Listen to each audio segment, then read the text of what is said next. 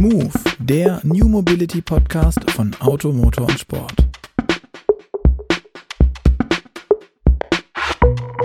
Hallo und herzlich willkommen zu Move, dem New Mobility Podcast von Auto, Motor und Sport. Mein Name ist Luca Leicht und auch heute hostet diesen Podcast wieder mit mir mein sehr geschätzter Kollege, der Gerd Stegmeier, der Leiter unserer Online-Redaktion. Und deswegen, hallo Gerd, schön, dass du wieder da bist. Ja, hallo Luca, ich freue mich, dich zu hören und äh, ja, jetzt besonders nach den kleinen technischen Problemen, die wir gerade hatten. Ähm, und natürlich freue ich mich auch sehr auf unseren Gast, den du uns eingeladen hast. Ähm, wir wollen nämlich heute über ein Zukunftsauto reden. Ja, und dessen Markenname kommt eher aus der alten Autowelt. Wir sprechen über Pirch Automotive und zwar mit Toni Pirch. Mit ihm sprechen wir auch über ihn. Ähm, wir machen quasi eine kleine Autobiografie sozusagen. Ähm, denn Toni ist ein Sohn des 2019 verstorbenen langjährigen VW-CEO Ferdinand Pirch ähm, ja, und damit steht auch dessen Name auf dem Auto, ähm, obwohl es mit dem VW-Konzern überhaupt nichts zu tun hat. Darum hallo und herzlich willkommen, Toni Pirch, der uns heute erzählt, wie es ist, mit so einer Familiengeschichte eine eigene Autofirma zu gründen. Hallo Gerz, hallo Hi, Luca. Toni. Freut mich, dass ich hier sein darf. Ähm, kann ich nur jedem äh, empfehlen, eine Autofirma zu gründen. Sehr schön, Toni. ähm, ein Pirch, äh, ein Auto, das Pirch heißt und aber nichts mit VW zu tun hat. Geht denn das überhaupt?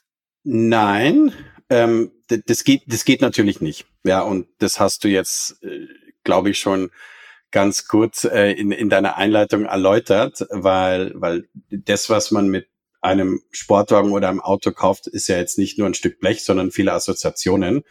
Und es ist mir natürlich schon klar, dass ich mit der Entscheidung, dass wir den, den Familiennamen benutzt haben und ihn als, als Automarke in die Welt stellen, dass wir von der Assoziation nicht, äh, nicht äh, fortkommen. Toni, du bist eines von 13 Kindern von Ferdinand Pirch und bist aber auch der Urenkel von Ferdinand Porsche. Ähm, darf man jetzt davon ausgehen, dass dir damit das Autothema direkt in die Wiege gelegt wurde? Nein, nicht, also ich glaube nicht so, wie man sich das vielleicht vorstellen könnte. Also dadurch, dass ich, dass ich ähm, eins von vielen Kindern bin, ähm, bin ich auch mehrheitlich ohne meinen Vater aufgewachsen. Also ich bin mit, äh, mit äh, meiner Mutter und also meine Mutter ist mit mir und meinen, meinen beiden Brüdern, als ich fünf war, in die Schweiz gezogen. Und ich hatte jetzt nicht eine, sagen wir mal, ich glaube, eine typische Autodynastie-Erziehung, wie man sich das vielleicht so, so vorstellt, sondern ich bin trotzdem wirklich also wahnsinnig schön an, an einem See in der Schweiz aufgewachsen. Ich habe eine tolle Ausbildung bekommen und, äh, und, und habe alles bekommen, was, was, was ich mir so wünschen kann. Ähm, aber äh, bin eigentlich, äh, ich hatte halt eine, eine Mutter, die mir dann doch tendenziell eher äh, ein bisschen in den Hintern getreten hat und, und gefunden hat, ich soll selber was tun, anstatt an mich auf irgendwelchen Lorbeeren auszuruhen, die, die in anderen Generationen vielleicht mal äh, erarbeitet wurden. Ähm, und ist mir echt ferngelegen, je zu denken, dass ich selber in die Autoindustrie einsteige. Ja, also ich, ich mag Autos, aber ich glaube, ich mag Autos aus den gleichen Gründen, weshalb ihr Autos mögt, ja, weil ich auch ein Bub war und ein Bub bin und gerne schöne, schnelle Sachen mag. Aber das hat, glaube ich, gar nicht so viel mit meiner Familie zu tun und war halt auch lange ganz anders unterwegs, ja, äh, als also sowohl karrieretechnisch mhm. und und auch als Unternehmer eigentlich in anderen Industrien unterwegs ähm, und bin dann wirklich halt jetzt erst relativ kürzlich zu dieser Sache gekommen, mehr aus Interesse an der Industrie und was sich da verändert mit dem Bewusstsein, dass ich einfach einen Vorteil habe, ja, weil ich halt aus so einer Familiengeschichte eigentlich komme. Und das hat mich dann schon fasziniert, ja, weil halt auch Leute aus meiner Familie ganz tolle Sachen gemacht haben in dieser Industrie. Das war jetzt aber wirklich nicht der, nicht der Treiber. Ähm, und muss dazu sagen, ich bin mhm. kein begnadeter Autoingenieur, was mein Vater ist, was jetzt echt einige Leute in meiner Familie waren.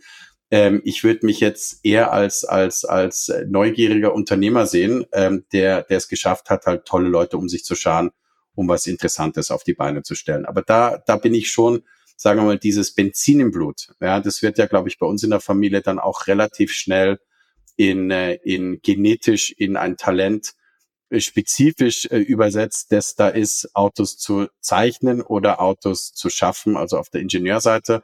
Und das bin ich nicht. Also hast du eher verfolgt, was dein äh, Vater macht, so aus der Ferne quasi und konntest du dazu auch eine Meinung entwickeln? Wie hast du das so wahrgenommen, was, was er auch inhaltlich treibt? Ja, natürlich. Ähm, ich würde jetzt mal behaupten, dass ich das aber auch auf eine Art getan hat, wie das ein anderer Auto- oder Autoindustrie interessierter getan hat. Und ich habe da auch ähnliche Quellen gehabt. Ja, also ich habe auch da die Zeitung gelesen und natürlich auch ein bisschen was aus unserer Familie gehört, ein paar Sachen direkt, aber relativ wenig. Ähm, und bin natürlich halt auch aufgewachsen mit, mit einem wahnsinnigen Respekt vor dem, was er geleistet hat. Ähm, und aber auch mit dem Bewusstsein, das, das hat sich bei mir relativ früh entwickelt, dass ich, dass ich halt äh, bisschen anders tick, als er das tut. Ja, weil er hat mhm. immer sehr groß gespielt und, und, und Konzern ist ist natürlich eine völlig andere Spielwiese als, als das, was ich jetzt mache. Und, und, und auch bevor ich jetzt in der Autoindustrie gelandet bin, war ich davor auch Unternehmer. Ja, und das sind ganz andere Strukturen, das sind ganz andere, ähm, ähm, auch so ein bisschen Führungsstil. Äh, ähm, und und das das hat sich jetzt auch glaube ich bei mir nicht verändert das ist halt ein wahnsinniges Lebenswerk äh, das er geschaffen hat und ich habe schon auch viele Begegnungen gehabt mit tollen Leuten, die mit ihm Begegnungen hatten, ja, und die halt ihn wahnsinnig inhaltlich respektiert haben. Das ist schon, das ist schon eine wahnsinnige Sache. Ähm, und das steht auch so in sich selber. Ja, also das ist, das wird mir jetzt auch niemals irgendwie in den, in den Kopf kommen, mich irgendwie mit ihm zu messen. Das war eine völlig andere Zeit, das ist eine völlig andere Struktur. Und was er da geleistet hat für, für die Industrie, ist wahnsinnig. Hm. Ähm, und deine persönlichen Begegnungen, was würdest du sagen aus der Rückschau? Wie häufig war das überhaupt? Also wie, wie intensiv äh, war euer Kontakt? Ja, also also wenn ich so sagen wir mal von Intensivierung rede, dann dann dann sind es Abschnitte, wo es vielleicht mal alle paar Jahre war zu vielleicht ein, zwei Mal pro Jahr und ein bisschen öfters unterhalten. Ähm, wir haben uns auch recht intensiv ausgetauscht am Anfang, äh, so meine Autogeschichte, ja, weil ich mir da halt überall, mhm. inklusive bei ihm, viel Rad geholt habe. Mhm. Ähm, meine, meine interessanteste oder sagen wir mal intensivste Zeit war, ich habe ja lange in China gewohnt. Und mhm. das hat ihn schon interessiert. Ähm, und da bin ich so ein bisschen ähm, über eine Ecke in die Autoindustrie reingeschlittert, weil ich dort viel äh, in den Medien zu tun hatte und da halt auch mit, mit, mit Autofirmen gearbeitet habe, inklusive Volkswagen, jetzt nicht nur Volkswagen. Ähm, und da hat's, da ist es auch schon mal vorgekommen, dass da so Themen wie Interessenskonflikte, ja, zwischen, zwischen der, der Familie und, und dem, was ich so treibe, ja, weil ich halt eine Agentur hatte, äh, zu Wort gekommen sind. Und da war er sehr positiv. Also da war er, da war er auch echt hilfreich, äh, wo er echt eigentlich, sagen wir mal, relativ einfach mir und, und meiner Karriere so ein bisschen in die Quere gekommen hätte können, ja. Das hat er nicht mhm. getan. Also das war für mich echt sehr positiv überraschend. Ähm, und, und er hat, äh, ich glaube, entgegen dessen, was man so nach außen annimmt, echt einen richtig guten trockenen Humor zum Beispiel. Also ich habe wirklich das Glück gehabt, dass ich, dass ich mit ihm wahnsinnig gut ausgekommen bin bei den Begegnungen, die ich da mit ihm hatte. Hm. Ähm, nach der Schule, du hast ja jetzt gerade schon angesprochen, du bist ja bist dann irgendwann nach China gegangen, aber nach der Schule hast du Asienwissenschaften studiert, habe ich gelesen. Ähm, wie kam das Interesse dran? Also wie bist du da drauf gestoßen? Also da gab es noch ähm, eine eine Station davor. Also ich habe ich habe nach nach dem Abi habe ich ein Zwischenjahr gemacht und habe als Journalist gearbeitet, ähm, ganz klassisch bei bei einer Regionalzeitung am Zürichsee ähm, und habe hm. sehr viel gearbeitet und sehr wenig verdient ähm, und ihr, ihr, ihr, ihr, wisst, ihr wisst es ja, wie es ist mit dem Joch der, Journalisten ähm, in, in, in, in unseren Zeiten. Das ist halt schwierig geworden, ja, der klassische Journalismus. Ähm, und meine Antwort darauf war halt, ich glaube, das ist auch eine Konsequenz dessen, dass ich in der Schweiz aufgewachsen bin, die wunderschön ist, aber wo es halt echt, also jetzt, ich glaube, da, da, da sind in der, bei uns in der Regionalzeitung wird halt wirklich echt gestritten über einen neuen Dorfkreisel, ja, also so, ob der jetzt kommt oder nicht. Und es ist okay, aber ich habe ich hab dann. Die sind auch voll mal, teuer, diese Kreisverkehre. Ja, und kontrovers, habe ich gemerkt. Also Begrünt nicht, Tulpen, nein. Genau äh, so, richtig. Und dieses Auge fürs Detail, das ist natürlich wahnsinnig charmant, das haben zu dürfen in der, in der, äh, in der Schweiz. Aber sagen wir, ich als, als großspuriger, großspurig interessierter Jungspund, ähm, habe mich dann schon so ein bisschen gefragt, was, was, was kippe ich mir denn da jetzt noch als, äh, als Bildung obendrauf, dass es mir erlaubt, vielleicht an einem Thema oder irgendwo geografisch zu landen, äh, wo was passiert. Und da ist halt China, ist da halt auf der Hand gelegen. Mhm. mhm. Aber ähm, sprichst du Chinesisch auch? Ja, ja, ja. Also ich habe das wirklich äh, Ostasienwissenschaften hieß es in in in, in USA, aber ich habe äh, ich habe da in den USA an einem der Uni studiert, die echt ein gutes Chinesisch Sprachprogramm hatte. Habe auch während meinen Unijahren relativ viel Zeit, also im Sommer und dann noch mal ein Semester in China verbracht ähm, und und habe allgemein, einen, ich glaube, einen wahnsinnigen Zugang zu, zu Chinesisch allgemein. Also ich habe auch sagen wir, der Hygiene halber auch versucht, Japanisch zu studieren. Das hat weniger gut geklappt. Und das ist auch so eine Geschichte mit, äh, sagen wir, menschlicher Chemie. Also ich habe auch einen Sommer in Japan verbracht und der war äußerst skurril und, und super interessant. Aber ich bin, ich bin zu dem Land nicht wirklich nahe gekommen. Ja, das hat nichts mit der, mit der Qualität des Landes zu tun. Das ist wirklich, glaube ich, so eine mhm. Chemiesache. Und in China habe ich halt wirklich sofort, äh, sofort äh, Zugang gefunden. Es hat mir wahnsinnig gut gefallen. Die Leute haben mir gut gefallen. Das Essen hat mir gut geschmeckt. Also das war so wirklich lieber auf den ersten Blick. Aber das heißt, die Sprache war eigentlich jetzt nicht so das Ding, sondern mehr so Mittel zum Zweck. Verstehe ich das richtig?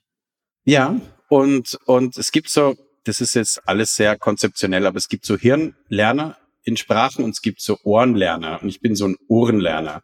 Ich mhm. spiele auch ein paar Instrumente und ich rede wahnsinnig gern mit Leuten und Chinesisch ist eine phonetisch relativ schwierige Sprache, grammatisch aber nicht. Also es ist eigentlich wirklich wie für mich gemacht. Ähm, außerdem findet jeder das toll, wenn du Chinesisch sprichst. Das hat mir dann irgendwie als Student auch gefallen und äh, mir eine extra Motivation gegeben. Und, äh, und, und, und das, das ist dann wirklich also relativ schnell habe ich dann auch in China wirklich also geflucht wie ein Straßenchinese und, und das hat wirklich gut geklappt. Wahnsinn, ja. Also ich stelle es mir schon wahnsinnig schwierig vor, aber du hast es gut beschrieben. Ähm, und ähm, du hast ja gesagt, dann, dass du dich schnell dort wohlgefühlt hast, weil da was vorwärts geht. Und dann bist du aber quasi mit deiner Erfahrung aus dem Lokaljournalismus auch dort journalistisch tätig gewesen. Ähm, was, was genau hast du da gemacht? Genau, also da habe ich mich echt ausgelebt. Also offiziell war ich war ich äh, hochtrabend äh, Bureau Chief für für das Inc. Magazin, also das ist ein Unternehmermagazin. Ähm, das hat jetzt aber echt also einen Bruchteil meiner Arbeit ausgemacht. Aber ich musste als Journalist da irgendwo eine, eine Stelle haben, dass ich einen Journalismus aus, einen Journalistenausweis bekomme äh, und dort offiziell unterwegs bin, habe aber viel für Schweizer Medien gemacht, ein paar Tageszeitungen, habe ähm, auch einiges an Radio gemacht äh, für Schweizer Radio. Und die, die Schweizer sind echt große Radiozuhörer. Das hat mir damals auch ironisch, also lustigerweise eigentlich mehr Lob eingebracht, als eine Autofirma aufzumachen, weil die Schweizer so Radiohörer sind. Ja, und ich habe da also öfters mit, mit Eltern von, von, von, von ehemaligen Schulkameraden und so dann zu tun gehabt oder gehört, dass sie mich im Radio gehört haben. Das fanden die ganz toll. Das hat mir auch wahnsinnig Spaß gemacht. Ja, und ich habe dann auch ein bisschen Magazinjournalismus gemacht. Also wirklich da, ich, ich war äh, 2003 bis 15 in China. Das war halt auch eine tolle Zeit, ja, wo viel Interesse in die Richtung gegangen ist. Ähm, und auch einige lokale Sachen. Also ich hatte, ich hatte eine Radiosendung in, äh, in, in Peking, eine, eine deutsch-chinesisch gehostete, da war ich ein Host, also da war ich ihr ähm, und wirklich also ganz, ganz blumig äh, verschiedene Sachen. Damals hatte ich auch noch keine Kinder, das heißt, da habe ich mich ganz gut am Leben halten können, wirklich durch so ganz verschiedene Sachen. Und das hat einen Haufen Spaß gemacht. Aber jetzt muss ich nochmal noch mal einhaken. Ähm, als, als Ausländer in China Fuß zu fassen, ist doch jetzt nicht so richtig einfach. Also ich kriege das zumindest mit, wenn man dann die chinesischen Firmen auch hier in Europa sieht, dann haben die immer noch ihren chinesischen Chef extra da, weil die das schon alles auch irgendwie versuchen zusammenzuhalten und auch, auch in ihrer in ihrer Kultur auch ein Stück weit zu halten. Wie leicht kommt man denn da überhaupt rein?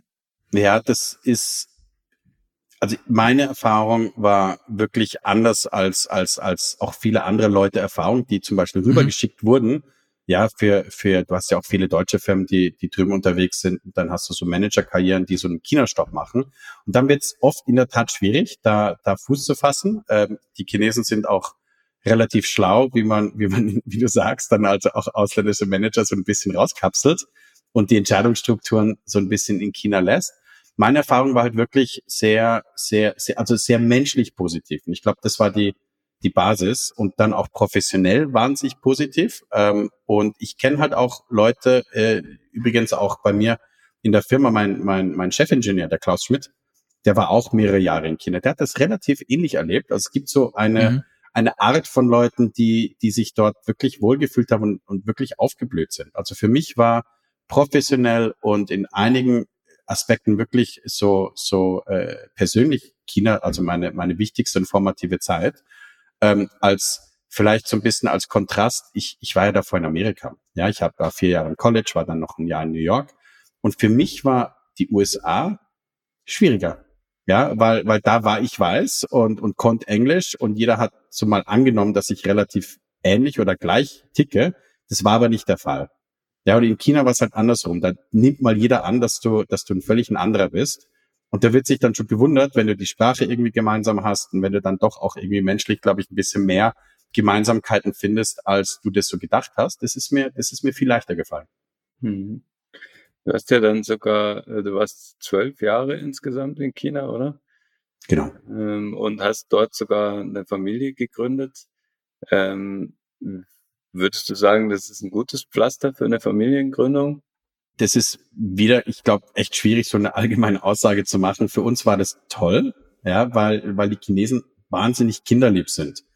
Und ich glaube, es recht wenig für die mehr begeisternd ist als zwei weiße kleine Kinder, die perfekt Chinesisch sprechen. Also die sind halt wirklich in, in, in jeden Laden reingelaufen und, und waren dort, äh, waren dort die Hauptattraktion.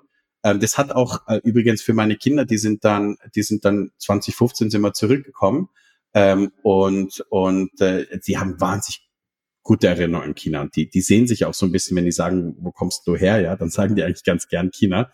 Ähm, und das, das ging bis zu, vor ein paar Wochen war, war das eine wahnsinnig äh, ähm, ernüchternde Erfahrung, dass äh, wir irgendwo chinesisch essen gegangen sind. Und dann hat dann mein Sohn mit den Leuten im Restaurant angefangen, chinesisch zu re reden. Und das hat die gar nicht das hat die gar nicht irgendwie, äh, das hat die gar nicht groß gekümmert, ja. Die haben da auf Chinesisch geantwortet.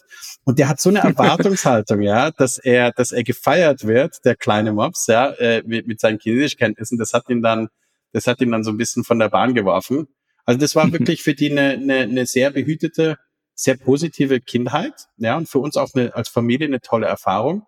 Außer, und das ist auch einer der Hauptgründe, weshalb wir äh, dann wieder nach Europa zurückgekommen sind. Meine Tochter, die war damals äh, fünf, die hat angefangen zu husten in Peking. Ja, und das mhm. hieß dann Pollution-Induced Asthma. Äh, und ich wollte mir das so ein bisschen wegreden und wir hatten Luftsäuberer überall in der Wohnung und so. Aber in der Tat, also nach zwei Monaten zurückziehen in der Schweiz, äh, hat die nicht mehr gehustet. Also das war dann schon leider, sagen wir mal, die, die wow. Kehrseite der Medaille. Krass, ja. Und ähm, ist ja auch eigentlich ein spannender äh, Neuzugang quasi wieder zum Thema Auto, weil zumindest äh, in Peking ist ja der Straßenverkehr schon großer Treiber für die Luftverschmutzung. Gab es denn in China auch schon Kontakte zum Thema Auto oder kam das dann erst danach? Doch, also und zwar und zwar also einen einen sehr persönlichen und viele professionelle. Der persönliche, das ist ganz lustig. Ich habe äh, ich habe, äh, das habe ich auch meiner, meiner Mutter zu verdanken. Ich bin so ein bisschen umgekehrt snobistisch aufgewachsen und, und habe mir gedacht, ich, ich muss mir meinen, meinen ersten Sportwagen selber verdienen. Habe also relativ spät, sagen wir mal, für, für, für das, was man vielleicht für meinen Nachnamen annehmen könnte, äh, mir, einen, mir einen Porsche gekauft. Äh, das war in der Tat in Peking. Äh, da war ich äh, Mitte Ende 30. Ähm, das hätte ich auch früher erwartet, ja. Und, und, aber der hat mir so einen Spaß gemacht. Ja. Das ist, ich habe da, ich habe da so eine wahnsinnig enge Beziehung zu diesem Produkt aufgebaut, die völlig unabhängig davon war, dass es jetzt meine Familie ist. Ja, ich bin halt davor, äh, bin ich einen, einen VW Gol gefahren und, und danach einen, einen GTI, einen, einen, einen China gebauten. Und dieser Sprung ja zu einem Elver, das war diese erste Generation vom Tager äh, mit der mit der Alustrebe wieder und ich fand ja. den halt wahnsinnig schön und und da habe ja. ich mir da habe ich mir den in in in Blau äh, geschnappt. Das war das Presseauto für die Einführung dort. Muss ich zugeben, so ein bisschen habe ich da meine Beziehung spielen lassen, weil den wollte ich wirklich haben und ich bin mit dem jeden Tag gefahren, habe die, die Tür aufgemacht, habe sie wieder zugemacht, habe sie wieder aufgemacht, mich reingesetzt und bin da im Stau gestanden mit einem riesen Grinsen im Gesicht und habe mich über jeden Tag genervt, wo ich kein, kein Meeting irgendwie auf der anderen Seite von Picking hat, das mir jetzt eine Ausrede gegeben hat, in das Auto zu steigen.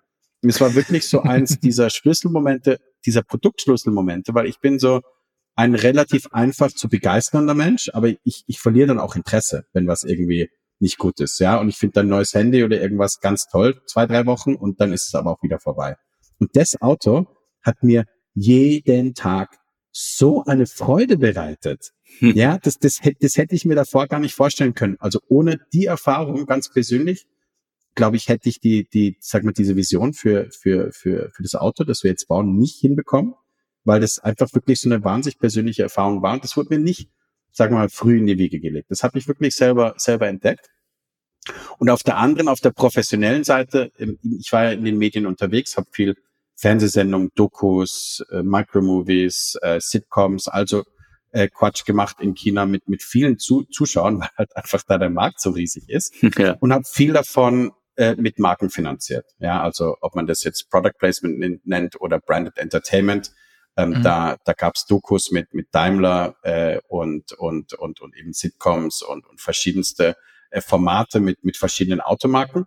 Und da habe ich schon auch angefangen, als guter Unternehmer einfach die Vorteile zu nutzen, die ich halt in meinem Rucksack habe. Und da hilft natürlich mein Name, weil, weil da komme ich überall mal durch die Tür durch. Äh, und äh, und äh, die meisten nehmen natürlich auch an, dass ich, dass ich da nicht viel drauf habe, weil ich nur der Sohn von irgendjemandem bin. Und das muss ich dann schon, das muss, muss ich dann natürlich im Nachgang dann auch wieder erfüllen. Aber das, äh, das, äh, dieses Thema Automobil, Markenbildung in den Medien, ja, und was man so mit, mit, mit Autos und Träumen machen kann, ja, mit, mit, mit neuen Medien, das, äh, das, das, das war schon eine tolle Zeit in China. Und eben dieser Markt, der halt so groß ist, also da hat man halt anstatt irgendwie ein paar Millionen Zuschauer, haben wir dann mit unserer Autodoku zum Beispiel 180 Millionen Zuschauer gehabt. Über irgendwie 18 verschiedene Sender, ja, und das ist dann halt krass. Ja. Aber wenn, wenn du in China bei in, in einem Porsche die Begeisterung fürs Auto quasi neu kennenlernst, wäre da nicht der logische, familiäre, der Dynastie begründete Schritt gewesen zu, hey, darf ich nicht auch bei euch mitspielen, in dem Laden, den es schon gibt? Ja, also da gibt's, glaube ich, zwei echt triftige Gründe. Einerseits will mich da echt keiner haben. Ähm, also ist echt nicht so, okay. dass ist echt nicht so, dass äh, dass äh, dass äh, das und und das hat auch schon sein, weißt du, wenn wenn du äh, über dieses in die Wiege gelegt sprichst, ja. Also es gibt schon auch Leute in meiner Familie, die an die Firma, die Mutterfirma herangeführt wurden. Ja, und, und die, die auch früh an Bordsitzungen mitgenommen wurden und, und, und das macht gar keinen Sinn, dass ich da von links außen irgendwie aus China äh, mir einen Porsche kaufen, auf einmal das Gefühl habe, ich, ich, ich werde jetzt irgendwie einen, einen Sitz im Bentley Board bekommen. Das wäre auch, das wäre auch nicht rechtens gewesen. ähm, das andere ist aber wirklich auch, dass ich das ist auch keine, keine wertende Sache, aber ich, ich bin jetzt in großen, komplexen Strukturen, glaube ich, auch wirklich nicht der Richtige. Ja, ich habe ja vorhin schon so meine, meine Ungeduld angesprochen. Ich glaube, ich habe eine ganz gute Unternehmerungeduld und so einen Vorwärtsdrang.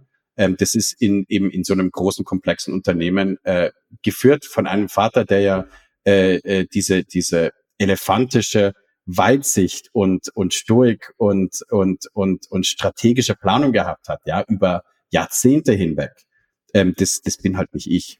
Ja, und das ist auch nicht das, was mich jetzt auch an der Autoindustrie jetzt wahnsinnig fasziniert hat. Will heißen, das Thema, das war eigentlich gar nie, das war gar nie im Raum. Mhm. Okay, und wie, wie ging dann der konkrete Weg, dein Autoweg quasi?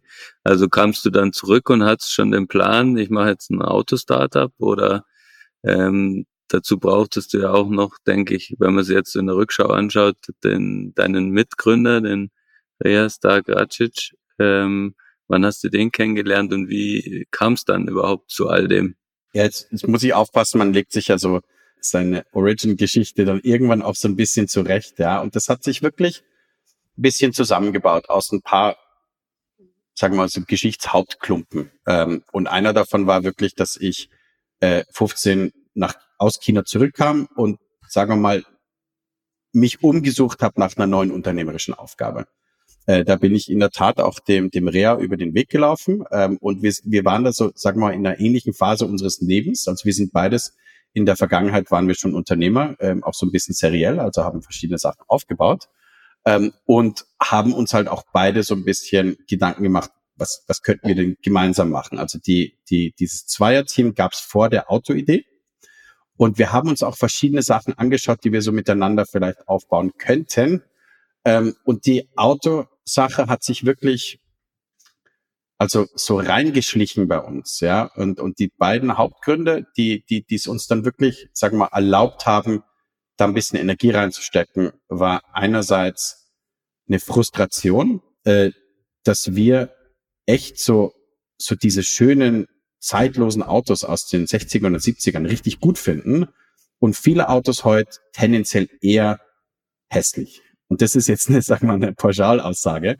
Aber es gibt halt so gewisse Designtrends, die eher Richtung zerklüftet und mehr verkantet und weniger in Richtung diese Zeitlosigkeit gehen. Ja, Aston hat sich das so ein bisschen behalten, viele andere Marken nicht so. Und, und, und also wirklich diese, diese Ästhetik, äh, die wir denken, übrigens, äh, die auch treibend ist für diesen Sekundärmarkt. Es gibt ja viele Leute, die sagen, wir mögen keine modernen Autos.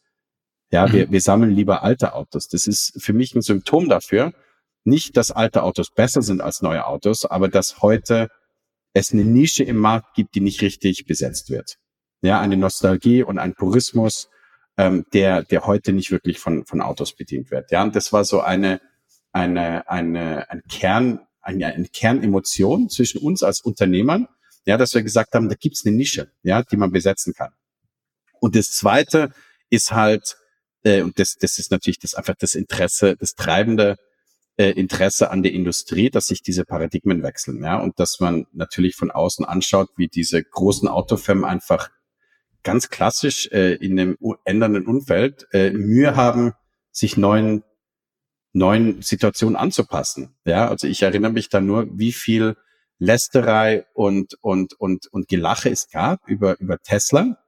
Ja, das wird halt mhm. so lange nicht ernst genommen, bis dann das ins Gegenteil gekippt wurde. Ja, und dann, dann musste dann auf einmal alles gemacht werden, wie Tesla das macht. Ja, mhm. und das ist, das sind, das, das sind so für mich halt eben so ganz klassische Symptome von einer sich ändernden Industrie.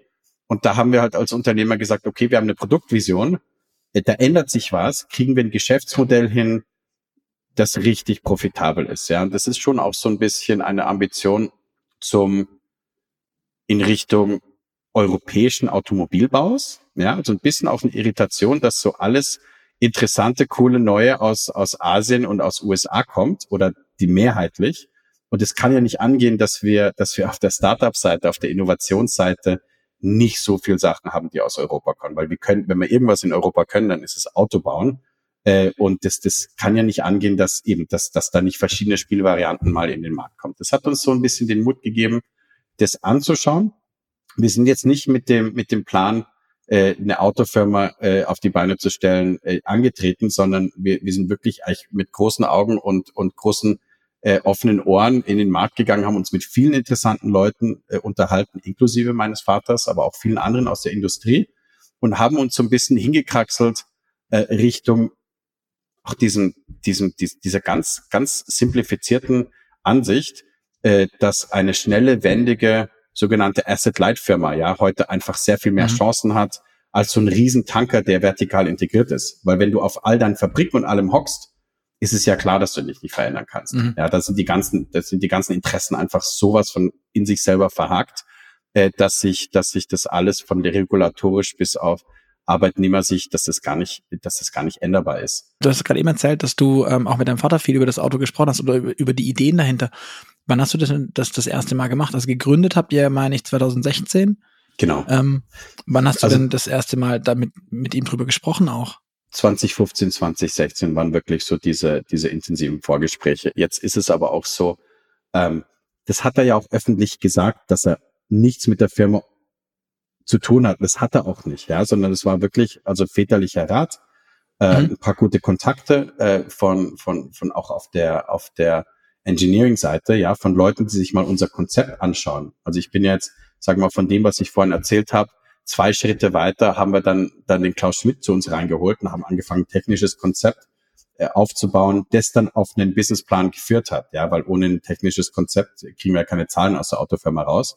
Und das ja. haben wir dann schon auch mit Hilfe von tollen Leuten aus der Industrie einfach, äh, sagen wir mal, recht dreidimensional angeschaut und, und, und getestet, ja, und, und viele Meinungen eingeholt, bevor wir damit auch, wenn ich sag, wie in den Markt gegangen sind, für uns war der Schlüsselmoment, äh, dass wir Investitionen von anderen Leuten aufgenommen haben. Ja, weil dann irgendwann war es dann nicht mehr unser Geld.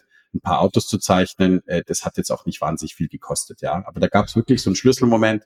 Firmengründung ist die eine Sache, aber wirklich ähm, so ein bisschen Outside Capital anzunehmen, das, da, dann wurde es dann, das war natürlich einfach die Gretchenfrage, ob wir es jetzt wirklich machen oder nicht. Und das war so 17. Mhm. Okay. Was mich jetzt da noch sehr interessieren würde, du, du hast es ja jetzt schön dargestellt, ähm, was euch so vorgeschwebt hat, auch äh, gerne ein ästhetisches Auto, eine Ästhetik, die die es heute nicht mehr gibt und die vielleicht auch, ja, jetzt sage ich mal, aus einer anderen Zeit kommt. Ähm, irgendwann müsst ihr ja aber dann zu dem Schluss gekommen sein, ihr, ihr wollt ein Elektroauto machen. Und wenn ich jetzt mal so zurückblicke, denn dein Vater hat, glaube ich, 2014 noch gemeint, Tesla sei überflüssig und 2016 geglaubt, dass das Niedrigverbrauchauto die Zukunft sei. Ähm, wie war denn dann später seine Einstellung zur Elektromobilität und wie, wie kam das bei dir an, wenn du vorher mit ihm gesprochen hast? Beziehungsweise wann habt ihr euch entschlossen, wir machen ein Elektroauto? Also die Thematik ist bei uns gar nicht so hochgekocht, ja, oder nicht so direkt, wie du das jetzt gerade beschreibst. Also die eine Sache ist, sag mal, der individuelle Glaube an verschiedene Antriebsstränge. Und da hast du ja so viele verschiedene Meinungen im Markt gehabt, mhm. ja. Und ich bin auch übrigens immer noch der Meinung, äh, dass verschiedene Lösungen für verschiedene Zwecke und verschiedene äh, Geografien, Anwendungen einfach äh, auch, auch seinen Sinn haben. Ja, also ich, ich persönlich war nie ein Elektrojünger oder ein Dieselgegner oder ein ein, ein gut Fossil Fuels ist natürlich ein Problem, ja. Und ich glaube, dass wir uns tendenziell davon wegbewegen, das macht Sinn. Äh, aber sonst sind wir, äh, sowohl ich persönlich als wir auch als Firma, äh, sehen wir uns als Technologie agnostisch. Ja, wir mhm. sind auch in, in unserer modularen Fahrzeugarchitektur so aufgestellt, dass wir auch andere Antriebsstränge verbauen könnten.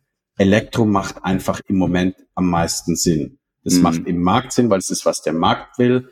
Ähm, als Startup können wir da die Nase vorn haben, ja, mit den Technologien, die wir bauen, mit dem Konzept, dass wir sagen, wir wollen einen wunderschönen Sportwagen mit echten Sportwagen-Genen bauen, der aber Antriebsstrang unabhängig ein toller Sportwagen ist. Das ist natürlich überraschender, wenn wir das als ein Elektroauto bauen, als wenn wir einen Benziner bauen. Das wäre jetzt halt wirklich langsam anachronistisch. Ähm, und da sind wir halt, da sind wir halt jetzt mitten in der Zeit. Das war jetzt wirklich aber eine Konsequenz, ich sag mal, der Vision, die den Markt getroffen hat. Und also gar nicht ideologisch. Ja, und ich glaube auch jeder, der so zurückschaut, über diese großen Entscheidungen, ja, Retrospektive ist da jeder immer schlauer.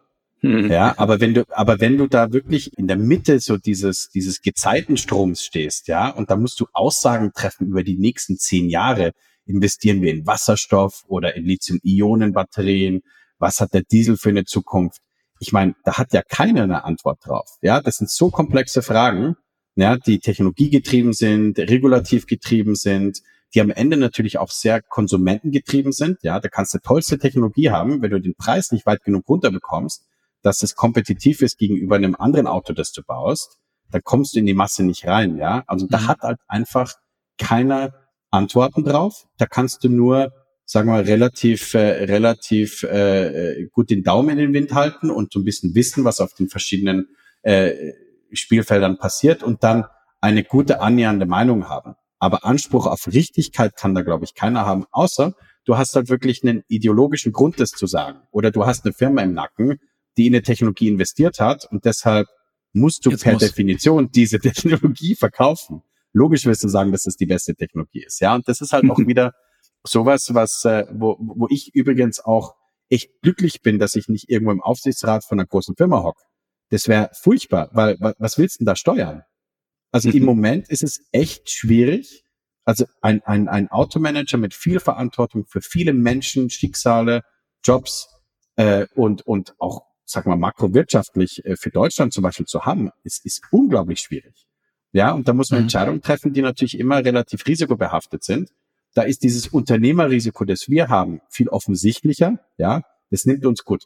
In Europa wird es uns schon niemand übel nehmen, wenn wir das nicht schaffen. Ja, aber es ist halt eine ganz, ein ganz klares Risiko. Was wir nicht machen müssen, ist uns mit irgendwelchen Altlasten zu beschäftigen. Ja, mhm. irgendwelchen Legacy-Issues, irgendwelchen Investitionen, die wir jetzt amortisieren müssen, das müssen wir nicht. Das heißt, wir haben halt wirklich diese, diese Leichtigkeit auf den Markt zu schauen und zu sagen, okay, was macht jetzt Sinn? Und da, da rennen wir jetzt hin und zwar schneller als die anderen.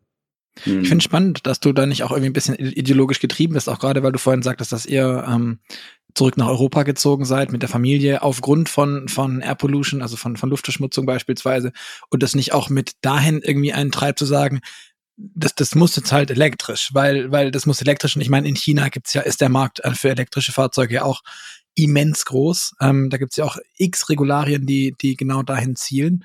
Ähm, dass du, ich hätte jetzt auch erwartet, dass du das daher mitnimmst. Auch diese, diese Erfahrung aus China, das geht dort, das, das, das klappt. Das ist nicht mehr so wie hier mit, nein, es muss der TDI sein. Und der Diesel galt ja bis vor wenigen Jahren auch tatsächlich noch als der Heilige Gral. Richtig. Jetzt um das so ein bisschen zu qualifizieren, ich bin persönlich sehr ideologisch getrieben. Ja, also das, was ich mir gerade mit der Autofirma antue, für meine Lebensqualität, ist völliger Schwachsinn. Völliger Schwachsinn.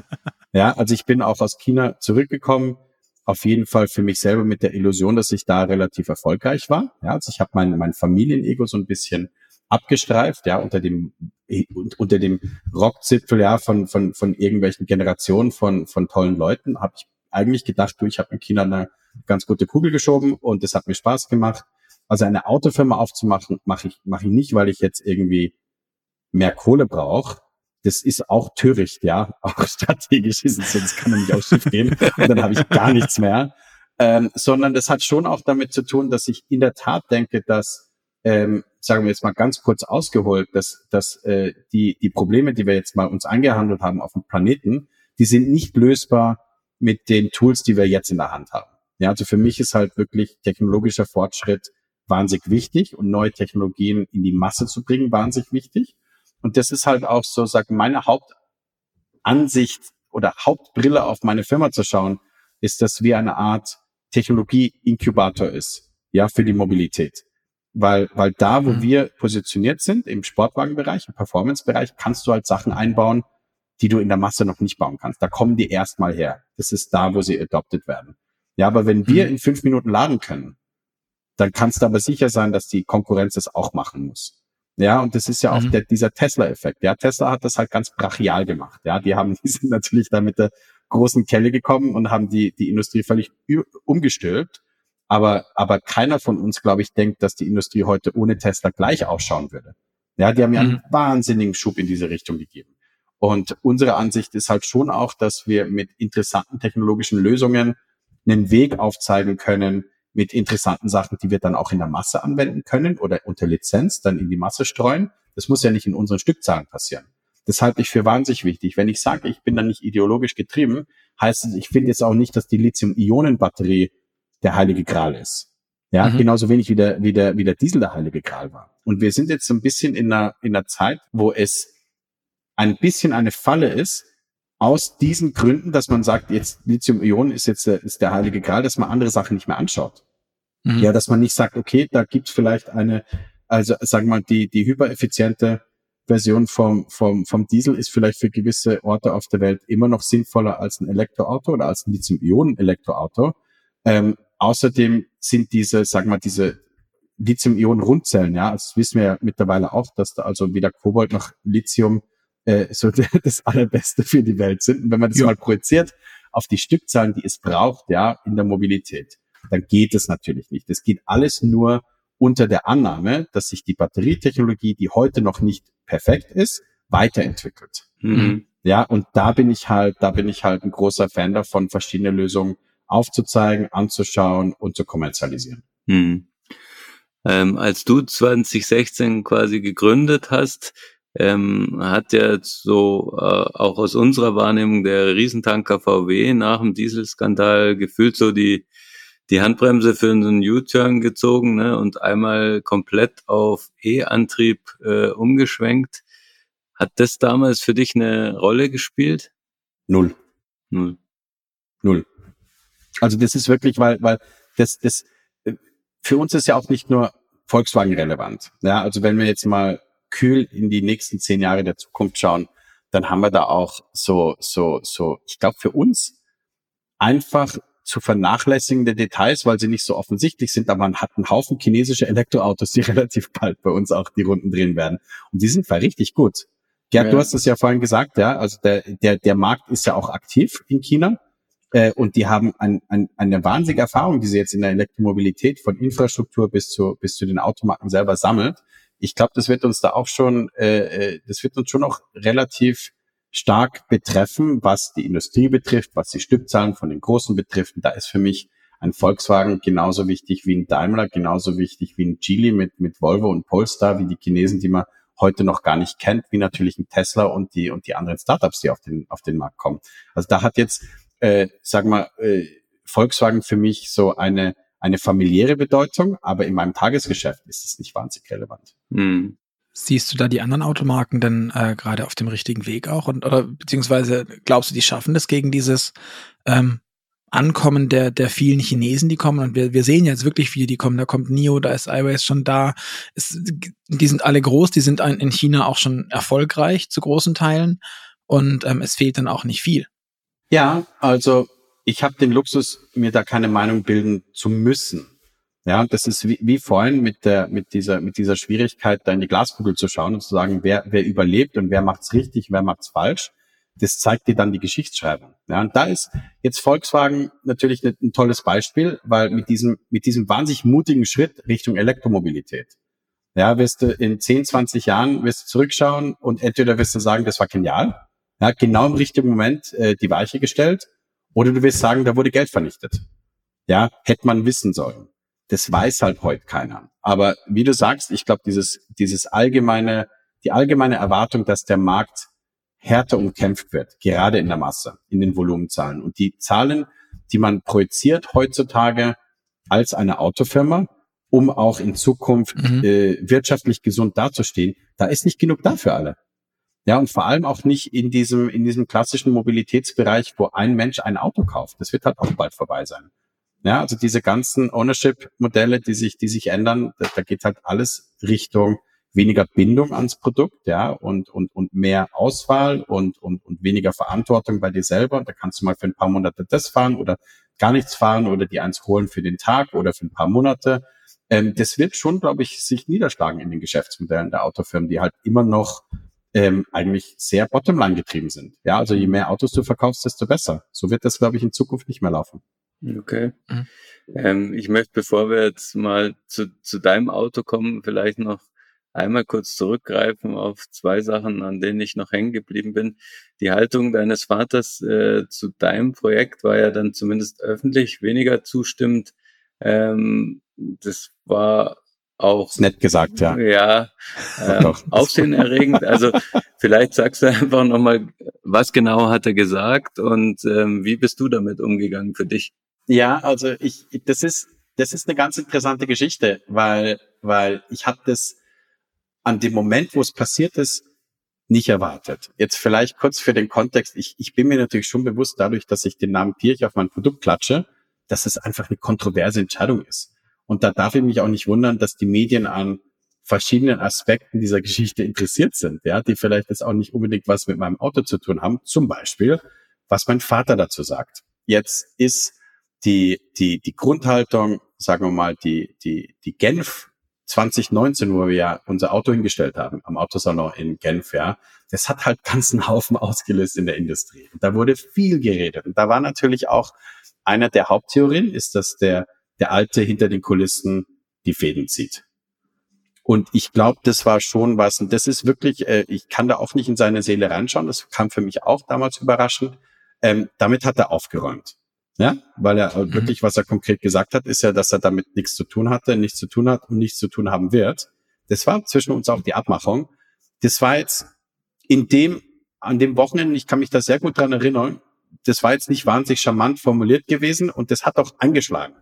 Ja, also ich weiß noch, dass wir, ich glaube, im, im News Cycle nie davor so weit oben waren, ja, diesem Wochenende, ja, weil es sofort überall abgeschrieben wurde und zwar, glaube ich, auch sonst nicht wahnsinnig viel los.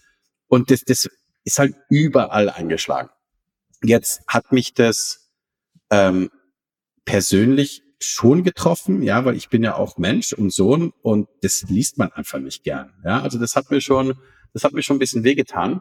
Ähm, die zwei Sachen, die für mich, die für mich, äh, also eine Sache, die sehr, sehr überraschend und sehr schön war, ist, dass ich tendenziell, wenn man so ein bisschen in die Feinheiten schaut, ja, wie, wie da berichtet wurde, ähm, bin ich ganz gut weggekommen, ja. Und das war tendenziell eher so, dass es so die alte Welt ist, die der neuen Welt nichts gönnt.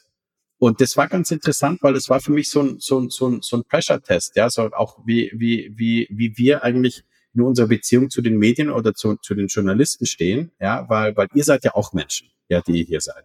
Ihr habt auch eure Meinung. Das blutet ja irgendwie durch. Also ich hm. kam, ich, ich, ich, das hätte, glaube ich, viel schlimmer kommen können.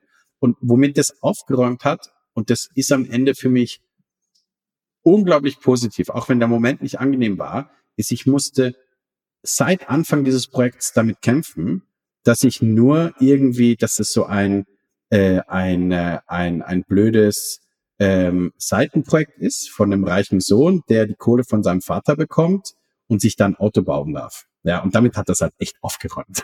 es war dann völlig klar, ja, dass ich völlig unabhängig bin, ja, dass wir das unabhängig finanziert haben, dass das unabhängig von der Entscheidungsstruktur ist.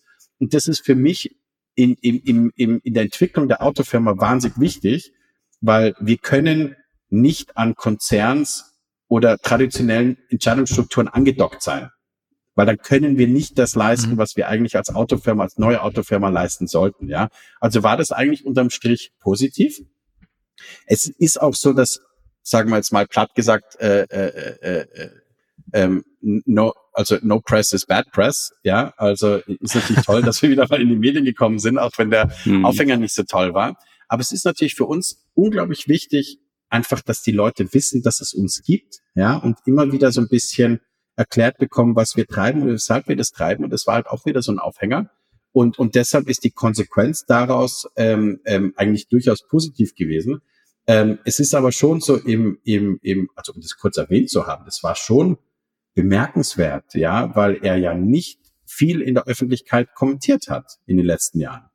Ja, und, mhm. und, und, und da hat er den Kopf kurz gehoben und eine Autofirma kommentiert und, und, und ist dann ja auch verstorben. Ja, also ich habe das Thema dann auch mit ihm so also nicht mehr, nicht mehr angesprochen, muss aber auch dazu sagen, ich habe das völlig respektiert bei ihm, ja, weil ich bin ja da in sein Territorium eingedrungen. Mhm. Das muss man sich das mal überlegen. Man hat äh, 13 Kinder und, und ist sehr beschäftigt und da, da ist irgendeiner in China und wurschtelt da in den Medien rum und macht auf einmal seine Autofirma auf und setzt meinen Namen drauf. Das, das, das wollte ich nämlich gerade fragen, aber ich meine, wenn, jetzt haben, haben wir gelernt, du kon konntest nicht damit rechnen, dass dieser im Nachhinein Befreiungsschlag für dich kommen kann. Ähm, wie vermessen ist es denn dann eigentlich, diesen Namen mit, den, mit, mit, mit dem E und den zwei Punkten drauf überhaupt ähm, auf eine Firma zu setzen, dann kommt doch automatisch der Vergleich. Dann muss man doch genau damit rechnen. Und ja. warum machst du das trotzdem? Das hätte ja auch fürchterlich nach hinten losgehen können. Ja. Also was, was das bringt, ist, also wir müssen halt liefern. Wir müssen halt ein tolles Auto liefern. Ja, mit dem Namen auf, auf der Motorhaube müssen wir halt auch gegen unsere andere Hausmarke gut abschneiden. Ja, die, die auch schon in der Elektro, in der Elektrowelt unterwegs ist. Und dem Vergleich kommen wir nicht drum rum. Jetzt ist es aber so, wir können sowieso kein schlechtes Auto bauen. Da sind wir sowieso tot. Ja, ob da jetzt Pirch draufsteht oder nicht Pirch draufsteht.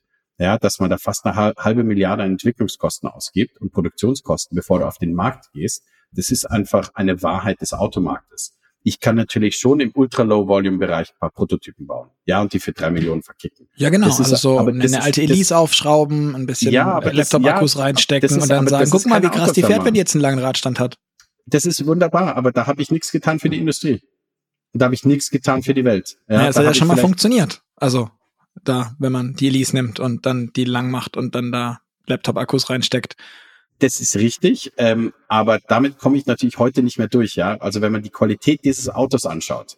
Ja, du bräuchtest damals. ein cooleres Auto dann, auf jeden Fall. Oder das geht nicht. Nein, also wir haben uns, äh, Luca, wir haben uns umgeschaut, ja. Am Anfang unserer, unserer, unserer Autoreise haben wir uns umgeschaut und haben gesagt, gibt es irgendwo eine Rolling Chassis oder irgendeine Technologie als Basistechnologie, die wir aufmöbeln können oder ein bisschen anders interpretieren können, dass dann ein Produkt rausschaut, das am Ende aber auch wirtschaftlich relevant ist, ja. Also wir haben uns auch angeschaut, eine, eine, eine Corvette, ja, äh, äh, umzuschrauben, weil da kriegst du preis-leistungsmäßig wahrscheinlich den, den, das beste Auto, Sportwagen, ja, für die, für die Basis.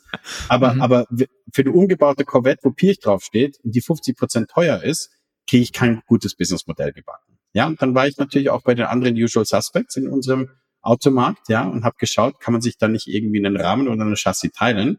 Das hat sich einfach nirgends gelohnt. Ja, was wir uns gewünscht hätten, ironischerweise ist das, was wir jetzt tun. Ja, wir haben ja so eine, so eine, so eine wahnsinnig flexible modulare Architektur, die wir dann im Zweifelsfall auch äh, in, in Kombination mit anderen Firmen also benutzen können. Auf der Performance-Seite, also mit, mit unserer Architektur kannst du kein billiges Auto bauen. Auf der, auf der Performance-Seite ist es, ist es eine super Sache, ja. Sagen wir, uns hätte es damals schon gegeben, auf die Art, mit einem anderen Namen, dann hätte ich wahrscheinlich äh, geschaut, dass ich die Architektur nehme, ja. Hätte ja nicht alles nochmal noch mal neu entwickeln müssen. Mhm. Es gab's aber nicht. Ja, also das, was du Elise nennst, äh, das, das heißt ja, dass es eine irgendwo äh, existierende Technologie hätte geben müssen, eben die ich hätte umbauen können, so dass am Ende Preis-Leistung wieder stimmt. Ja, und das, das gibt's halt nicht. Damals, Tesla hat natürlich auch sehr viel geschafft, weil sie die ersten waren. Und den mhm. Vorteil haben wir nicht mehr. Also da müssen wir schon irgendwo, sagen wir mal, feiner einpositioniert sein und was ganz Spezifisches liefern, was dann halt im Markt kompetitiv ist, auch preislich. Mhm. Ähm, um noch ein letztes Mal auf dieses 2019 in Genf zurückzukommen, am Schluss ähm, wurde dann natürlich auch mit der Äußerung deines Vaters äh, schön so eine Stoßrichtung aufgemacht, äh, die eine schöne Zeile für Journalisten hergibt. Pirch greift Porsche an, zwei Namen äh, in, aus einem Unternehmen in einem Satz. Ähm, Kannst du dich denn damit identifizieren? Ich meine, der Taycan äh, war noch nicht offiziell vorgestellt, aber allen war klar, dass er kommt. Ähm, ist es eher die Richtung, wo du sagst, ja, stimmt, oder ist es ganz andere Baustelle, was du machst? Ja, das war der erste Teil des Move Podcasts mit Toni Pirch. Wie Toni zum Taycan steht und worin sich sein Auto, der Pirch GT, vom Elektro-Porsche unterscheidet und auf welche Technik der Porsche-Erbe dafür setzt, das verrät er uns im zweiten Teil des Gesprächs. Der erscheint mit einer neuen Folge und die kommt wie üblich in zwei Wochen. Bis dahin freuen wir uns natürlich auf euer Feedback, deswegen bewertet uns gern bei iTunes oder sonst, wo man uns bewerten kann. Oder schreibt uns einfach eine E-Mail an podcast.move-magazin.de und sagt uns, wie es euch gefallen hat. Für alle da draußen zum Schluss noch ein kleiner Tipp. Wenn ihr euch eine Gratis-Ausgabe der Automotor und Sport sichern wollt, geht einfach auf www.motorpresse-aktion.de slash AMS, tragt eure Adresse ein und besorgt euch dort ein Ein-Ausgaben-Gratis-Abo der aktuellen Ausgabe. Ich hoffe, euch hat es gefallen und ihr seid beim nächsten Mal wieder dabei und sagt deshalb Tschüss und bis bald.